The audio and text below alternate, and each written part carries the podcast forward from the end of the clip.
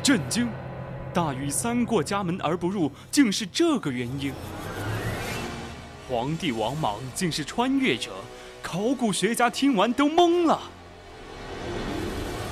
明朝皇帝朱元璋最得力的手下，小时候竟然叫这个名字。那么在哪里才可以听到呢？先切音乐。最古老的名人资讯，最猎奇的古人八卦，古人社区，这是你没听过的全新版本。每周一晚九点，我们在百科探秘之古人社区等你。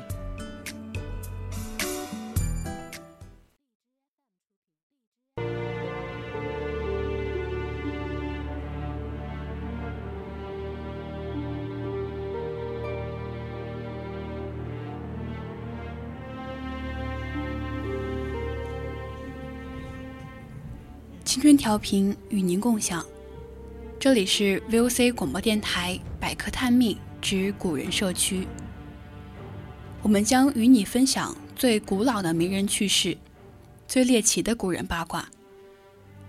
我是主播郭冬梅，今天我们将要探讨的是真正的大太监魏忠贤的一生。欢迎大家到我们的 QQ 听友四群二七五。幺三幺二九八与我们一起讨论，或者到我们的荔枝直播平台与主播进行互动。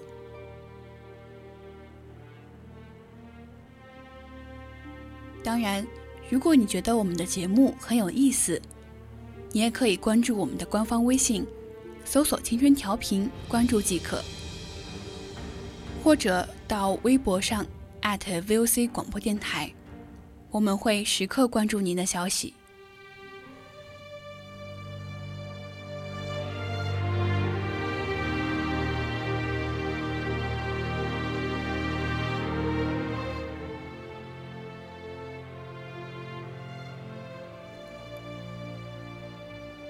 明崇祯十七年，李自成带兵攻入京城后，明崇祯皇帝带领身边内侍。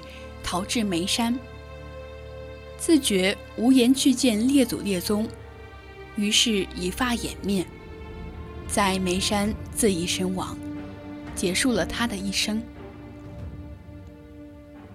可是，在逃往眉山的路程中，崇祯皇帝身边的内侍却发出了这样子的感叹。他说：“如果魏忠贤还在世的话，事情……”一定不会发展到现在这个地步。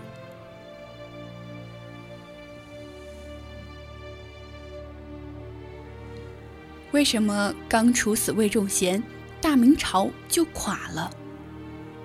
魏忠贤对明朝的影响有多大？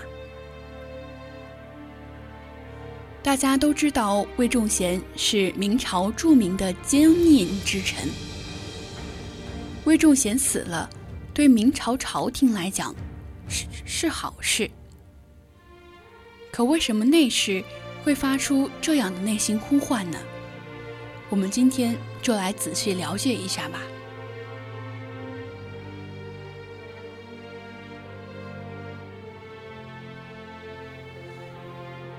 天启皇帝死了，魏忠贤密不发丧。按照他的想法。他要发布一道圣旨，立一个傀儡皇帝，这样自己就可以继续操控整个大明朝。关键时刻，张皇后找来了自己的贴身太监，将天启驾崩的消息传给了英国公张卫贤，让张卫贤率领文武百官拥护信王朱由检继位。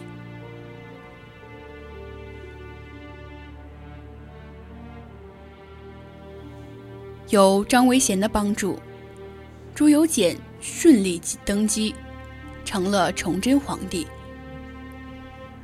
魏忠贤无可奈何，只好重新计划。他的方法还是老思路。既然自己能架空天启帝，那也应该能架空崇祯。于是，他用以前的老方法对付崇祯。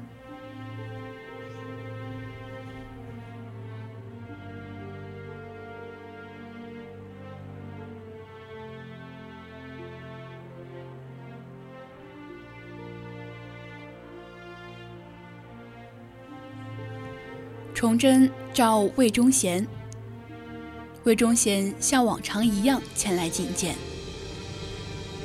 崇祯脸色阴沉，让身边的太监将钱家珍的书念给他听。钱忠贤被弹劾过很多次，什么难听的话都听过。他最关心的是皇帝的态度。他感觉崇祯这次和以前不一样。以前的崇祯都是和颜悦色的。而这次，崇祯却满脸的杀气。魏忠贤差点瘫坐在地上。他心中有一种预感：皇帝这次要玩真的了。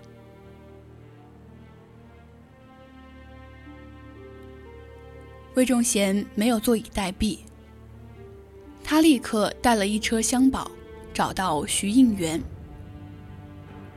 徐应元给魏忠贤支了一招，告诉魏忠贤八个字：“辞去职务，暂避锋芒。”魏忠贤思索半天，为了能活命，也只能这样。魏忠贤去找崇祯，向他提出辞呈。崇祯这次答应了。这时，徐应元出来。替魏忠贤说话，崇祯非常愤怒，心想自己信王府的人居然也和阉党有联系，于是将徐应元逐出宫。魏忠贤看到这种情况，知道自己再无希望，于是回家收拾东西，准备走人。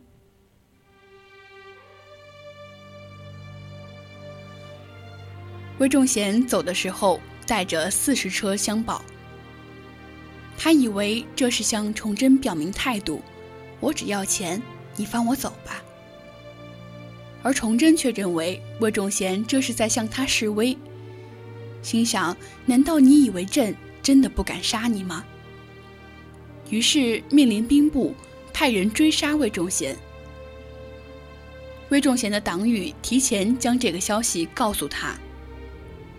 魏忠贤生怕被抓回去后凌迟受折磨，于是，在夜晚上吊自杀。魏忠贤就这样无声无息的死了。随后，崇祯又赐死了崔成秀，接着又抓了柯巴巴。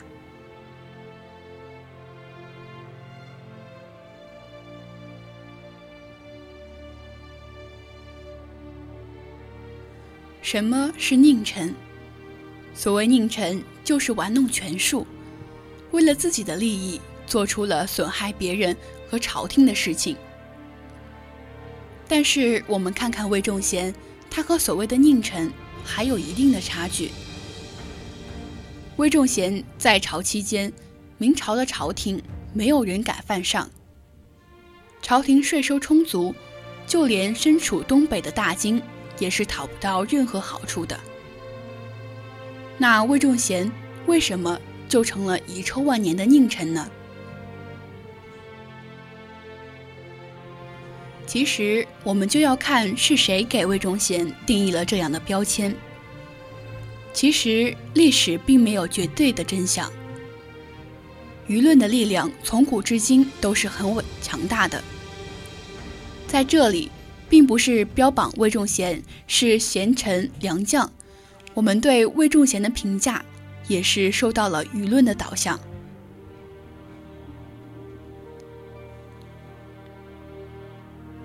今天的古人社区就到这里，材料转载自网络，敬请锁定青春调频，我是郭冬梅，再见。